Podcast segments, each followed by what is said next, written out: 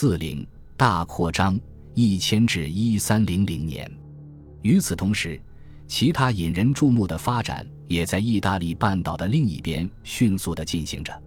通过海盗活动和商业活动，比萨和热那亚先后与北非、中东和西西里建立起了更为密切的关系。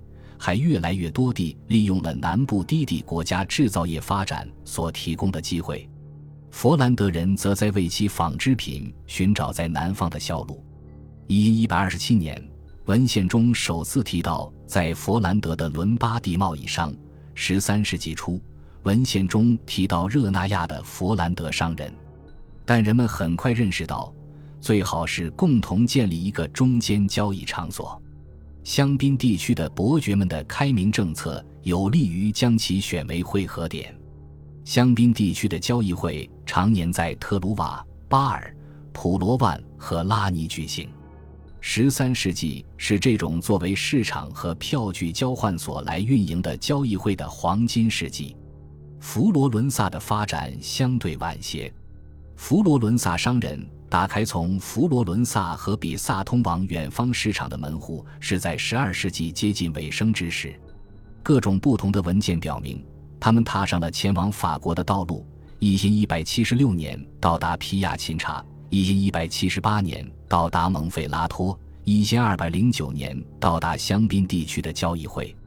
到一千二百五十年，佛罗伦萨商人已经遍布意大利中部和南部。东方普罗旺斯、香槟地区交易会、苏格兰和爱尔兰，一位教皇当时宣布，佛罗伦萨人是宇宙的第五元素。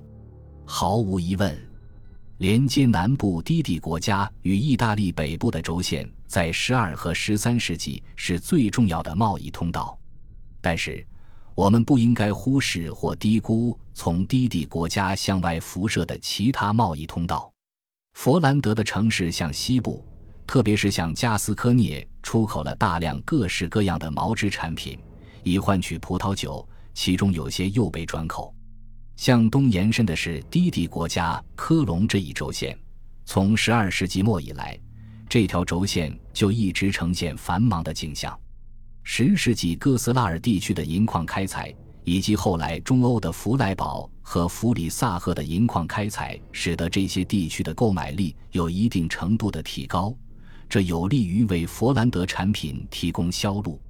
但是科隆市不允许佛兰德商人进一步向东冒险，因为其勃勃雄心在于成为主要的商品分拣中心。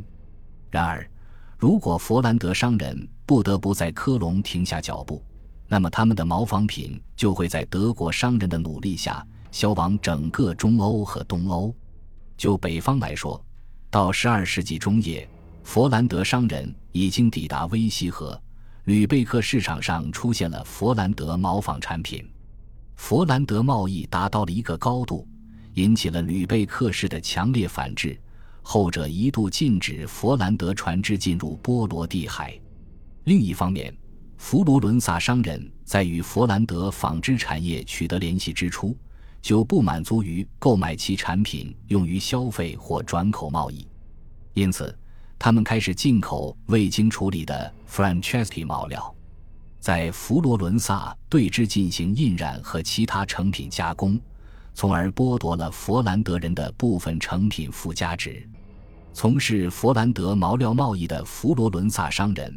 和受雇于印染和成品加工工艺的佛罗伦萨工人，都属于一个被称为卡利马拉工艺行会的组织。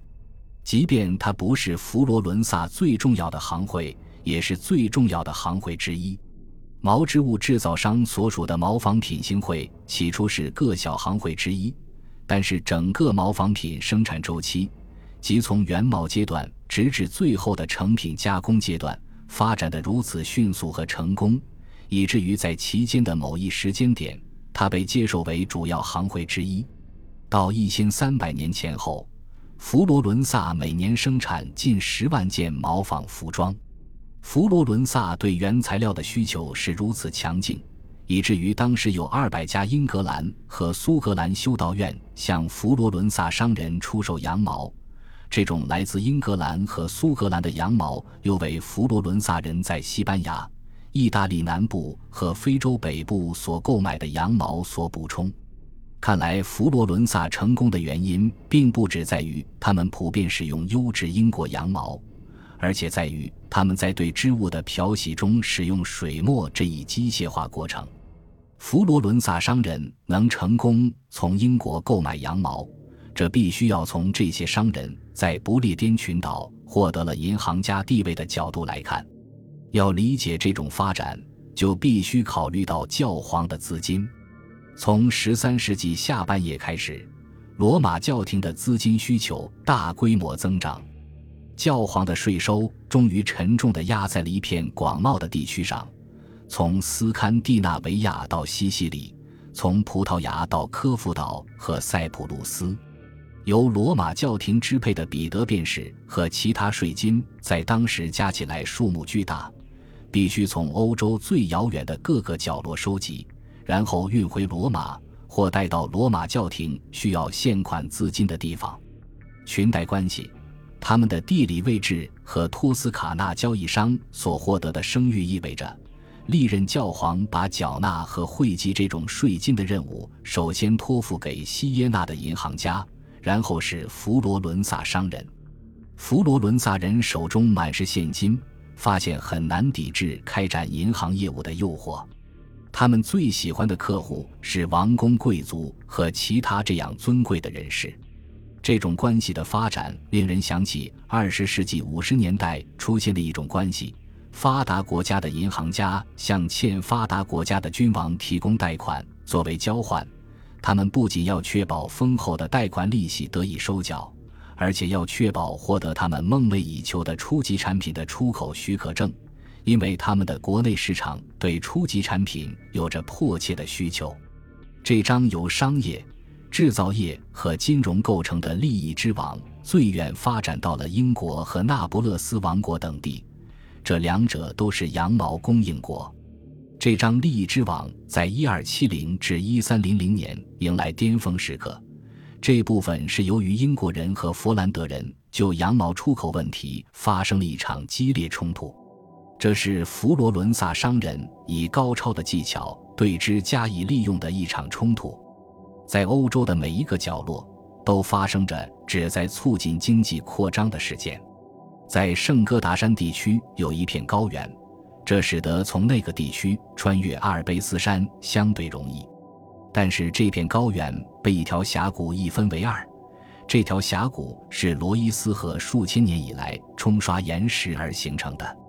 这条峡谷虽然只有几米宽，但深不可测，堪称悬崖峭壁。多个世纪以来。这种险峻的地势使人们无法利用高原穿越阿尔卑斯山。